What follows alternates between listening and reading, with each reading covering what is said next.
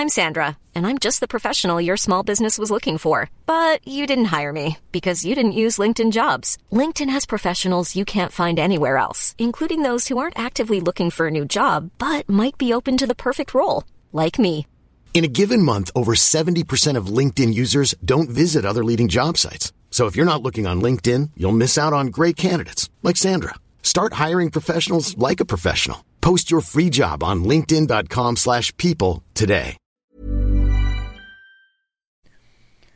Bonjour à toutes et à tous et bienvenue dans ce Morning Mood du jeudi 3 janvier. Il est 6h37 du matin comme tous les matins. À partir de 6h30, on est également en direct sur Twitch. Si, vous jamais, si jamais vous avez quelques questions, n'hésitez pas à nous rejoindre, que ce soit le matin ou le soir. Et, et j'y répondrai après à la fin en podcast. Ça peut aussi intéresser tout le monde.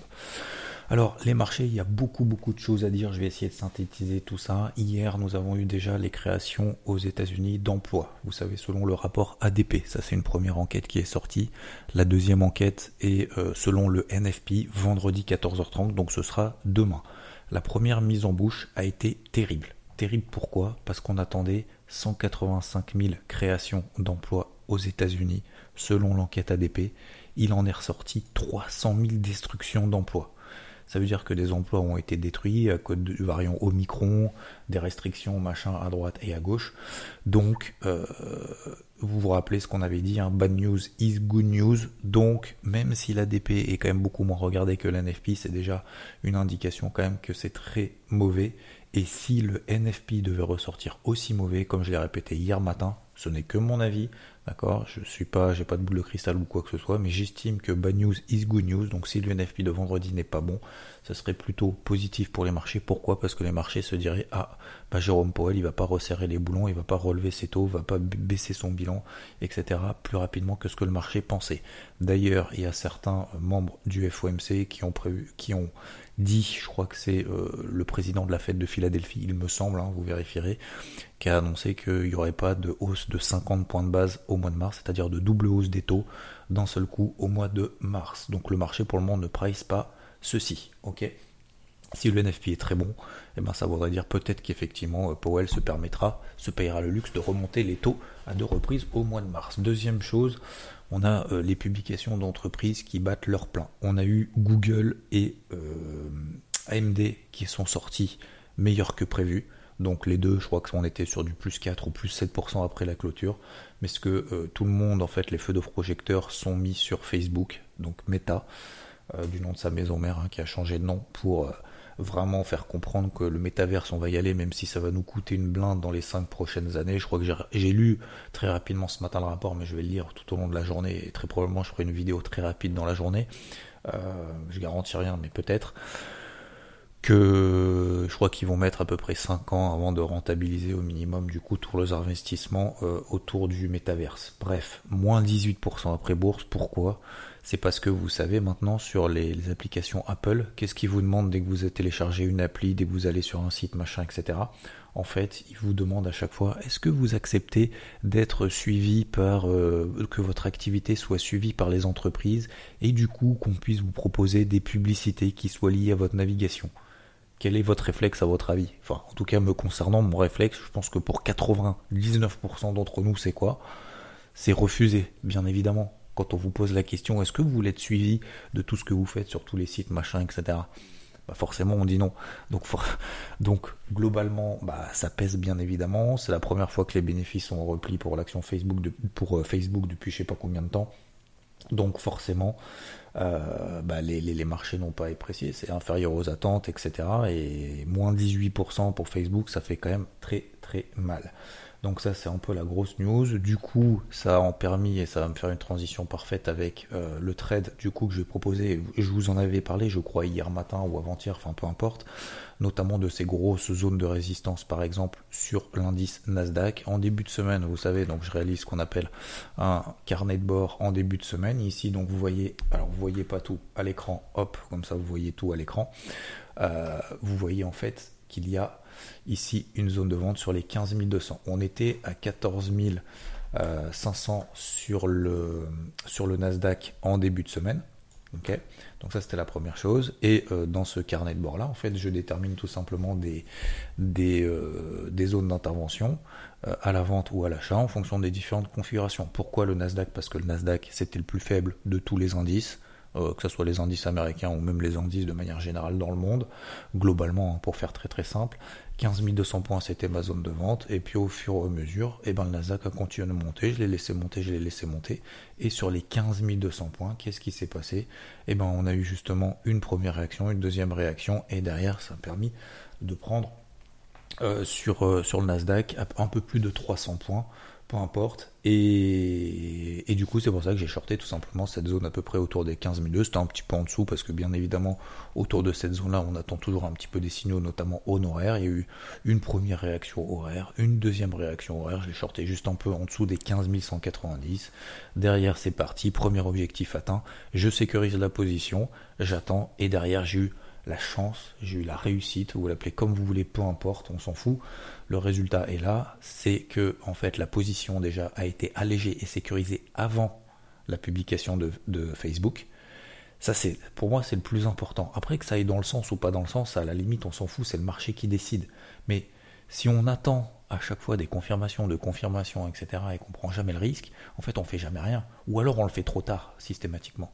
Donc le but c'était simplement en fait de respecter le plan, d'attendre les 15 002, d'attendre des réactions. On a eu une première réaction, ok.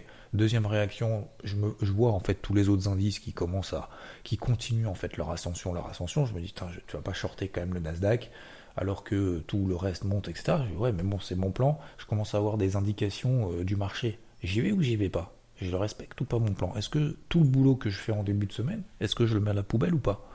Et pour vous, ça doit être pareil. Pour vous, ça doit être exactement la même chose. Lorsque vous avez décidé quelque chose et qu'il y a les voyants qui commencent à s'allumer progressivement une fois, deux fois, deux, trois voyants verts, quatre verts, pour bah, à un moment donné, soit on décide de prendre le risque de suivre tout le boulot qu'on a fait avant ou pas. Voilà, après ça, ça vous de voir. Moi, je ne voulais pas avoir le regret de ne pas l'avoir suivi. Pour autant, j'ai attendu quand même des confirmations, j'ai attendu des signaux horaires, ce qui m'a permis derrière donc d'alléger, de sécuriser. La publication de Facebook aurait pu être très bonne d'ailleurs. Hein. Ils auraient pu dire ah ouais c'est génial machin et tout. Bénéfice explose.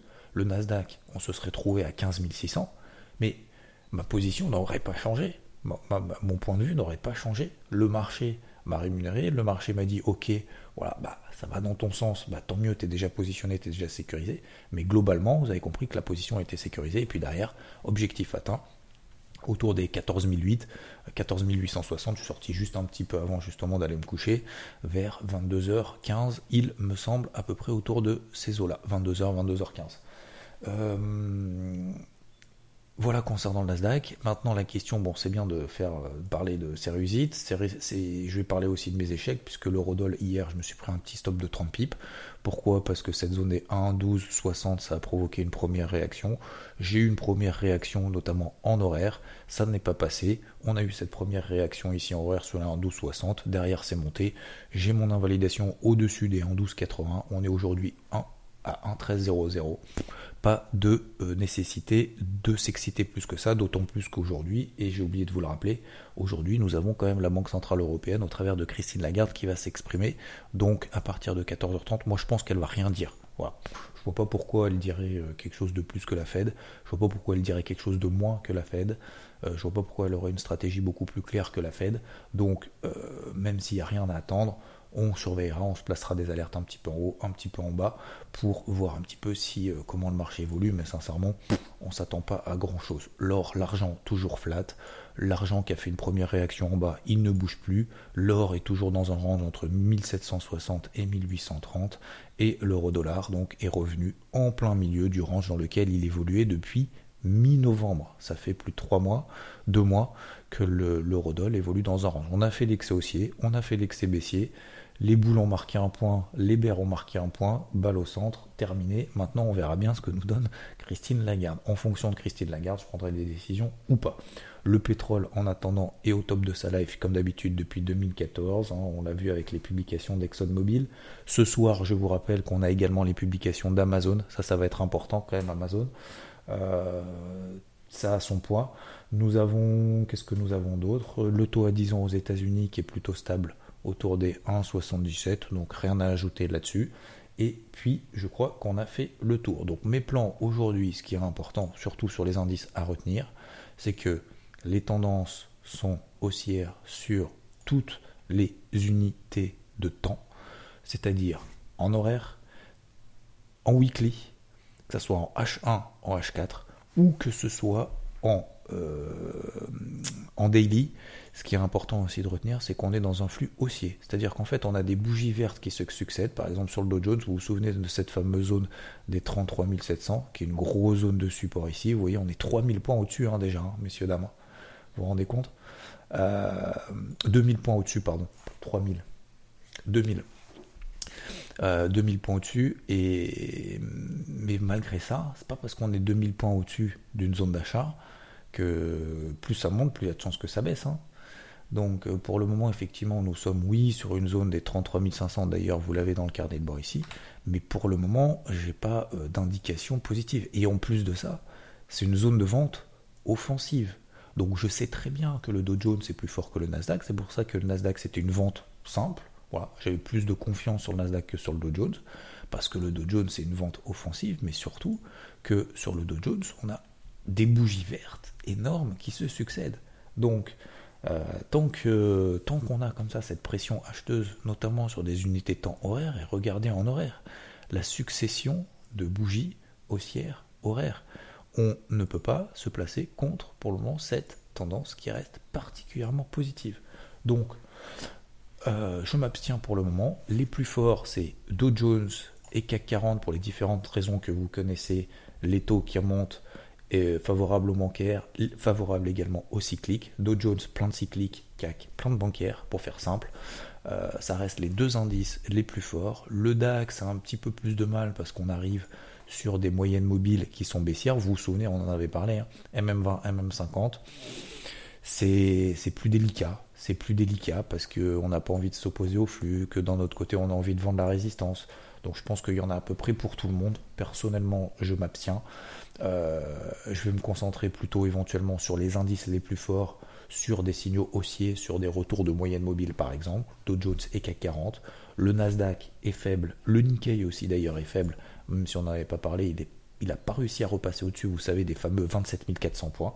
Donc tant qu'on reste en dessous des 27 400, 27 500, pour le moment, je ne le paye pas. On est toujours proche de la borne basse de ce range 2021 que vous connaissez. Et, euh, et puis je crois qu'on a fait à peu près le tour.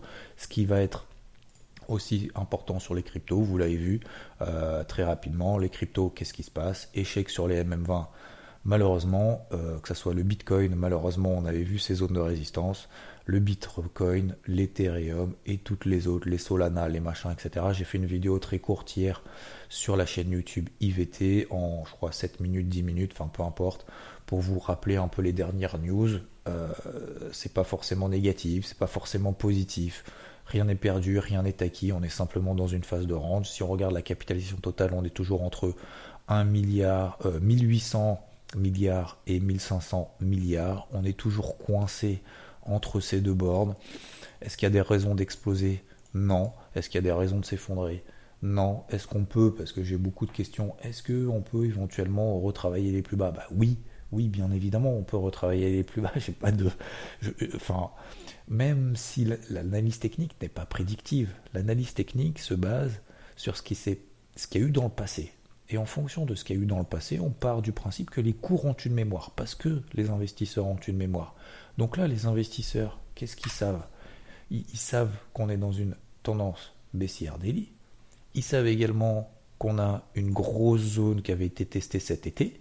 Donc, c'est quand même pas évident, c'est pas sûr qu'on y aille. Donc, il y en a certains qui préfèrent repayer avant les précédents plus bas. Donc ça, c'est plutôt bon signe pour dire qu'il y a des acheteurs présents avant les précédents plus bas. Voilà, c'est tout simplement des plus bas de plus en plus haut. Après, pour autant, bah, on n'a pas pété de résistance. Donc on n'a pas pété pour le moment, on n'a pas euh, remis, euh, comment dire, on n'a pas euh, mis à l'écart tous les tous les, les hein, tous ceux qui vendent, qui vendent, qui vendent, qui vendent en espérant que ça s'effondre, qui vendent parce qu'ils se sont fait massacrer, qui vendent parce qu'ils allègent leur portefeuille, hein, ce qui peut être légitime, peu importe, légitime ou pas d'ailleurs, on s'en fout, mais ils vendent en tout cas ces zones de résistance parce qu'ils savent qu'au-dessus de la tête, on a quand même des trucs. Donc pour que le marché passe à autre chose de cette neutralité, il faudra effectivement rompre déjà ces zones de résistance, mais au-delà de ça, ce qui est plus important pour moi, c'est pas juste de passer au-dessus, c'est de passer au-dessus, certes, mais c'est surtout de s'installer au-dessus, c'est de rester au-dessus, parce que le fait de rester au-dessus, le marché va progressivement changer de psychologie. Là, on n'est pas, on n'est pas dans un changement de psychologie. Là, on est simplement dans une pause, dans le moment baissier daily qu'on connaît maintenant depuis quelques semaines. Donc, c'est très difficile, c'est une période très difficile. Quelqu'un me dit dans le chat effectivement euh, Ether Bueno, le sentiment du marché crypto et trading n'est pas très serein. Et je suis effectivement, et c'est peut-être comme ça aussi que je vais conclure, c'est qu'on est effectivement un peu là dans la, dans la difficulté de manière générale, c'est qu'on voit qu'il y a des indices qui montent, d'autres qui baissent, on a des publications pourries, on a des super bonnes publications euh, d'entreprises, on a des chiffres macroéconomie qui sont quand même globalement pas bons. Euh, on a quand même 300 000 destructions de postes le marché s'attendait à quasiment 200 000 créations. C'est quand même terrible. Euh, donc la Banque Centrale Européenne, je ne suis pas certain quel est l'élément, mais il faudra suivre surtout à mon avis à 16h l'ISMP MI et surtout demain 14h30 le NFP. Et, effectivement, on a eu en plus des mauvaises nouvelles autour de Solana qui a été hack. Merci Boubazi de me le rappeler, effectivement, qui a été hack cette nuit. Donc on a eu, je crois, 80 000 Ethereum euh, qui, ont été, euh, été volés. C'est vrai que c'est pas. Voilà. Globalement, on n'est vraiment pas dans une situation, même si les tendances restent haussières, même si les cryptos ont marqué un point bas, euh, même si finalement d'un point de vue, point de vue macroéconomique et micro, c'est pas si mauvais non plus. Voilà. Mais on a, on a vraiment un verre, soit moitié plein, soit moitié vide, mais il n'est pas rempli d'un côté ou il n'est pas vide d'un autre côté. Donc effectivement, on a des obliques baissières, on a des trucs au-dessus de la tête, on a des résistances, on a des contre-pieds. Et c'est vrai que c'est pas, franchement, moi je ressens, je sais pas vous, mais moi je ressens un peu la tension, que ce soit sur les réseaux sociaux, les réseaux sociaux, autour de nos proches et tout. Donc courage à toutes et à tous. C'est pas, voilà, c'est pas une période facile, mais en même temps, on en a vécu d'autres. Donc je vous souhaite en tout cas une très très belle journée. J'essaye de regarder parallèlement si je vois un peu des questions à droite et à gauche. Euh, voilà, c'est pas vraiment Solana qui a été hack, merci de vos réactions, c'est pas vraiment Solana qui a été hack, mais un bridge ETH Solana, bon bref, voilà. Euh, vous avez compris, il y a toujours un petit peu des dysfonctionnements à droite et à gauche. Euh, la Furax me demande est-ce que c'est le bon niveau pour rentrer à Facebook à long terme? Je suis désolé, mais quand il y a une publication d'entreprise qui est absolument horrible, notamment sur Facebook, avec éventuellement une reconsidération du business model parce que Apple met des bridges, met des, barrières, je ne suis pas certain que ce soit vraiment l'opportunité de se dire si tu avais prévu d'acheter du Facebook parce que tu crois vraiment au dossier, il faut, faut y aller effectivement parce qu'elle a perdu 18% et tu crois à fond.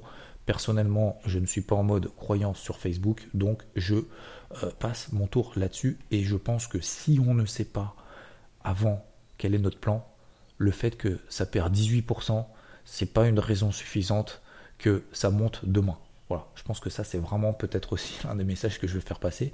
C'est pas parce que ça monte comme sur les indices américains à fond qu'il faut vendre et que ça va baisser, et c'est pas parce que ça perd 18% que ça va monter demain. Donc je pense que là-dessus, il faut vraiment euh, être à l'aise avec ça et, ne pas chercher ni le point bas ni le point haut. On n'est pas meilleur que les autres. Si elle ouvre à moins 18, ça veut dire qu'il y a des vendeurs qui sont à moins 18%. Donc il faut vraiment faire attention.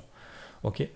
Je vous souhaite en tout cas, merci de votre attention, une très belle journée, de très bons trades, une très bonne banque centrale européenne pour ne pas oublier. Et je vous dis à plus tard. Ciao ciao. This Mother's Day, treat mom to healthy, glowing skin with Osea's limited edition skincare sets. Osea has been making clean, seaweed infused products for nearly 30 years. Their advanced eye care duo brightens and firms skin around your eyes, while the Golden Glow Body Trio nourishes and smooths skin all over. Go to OSEAMalibu.com and use code MOM for 10% off your first order site wide.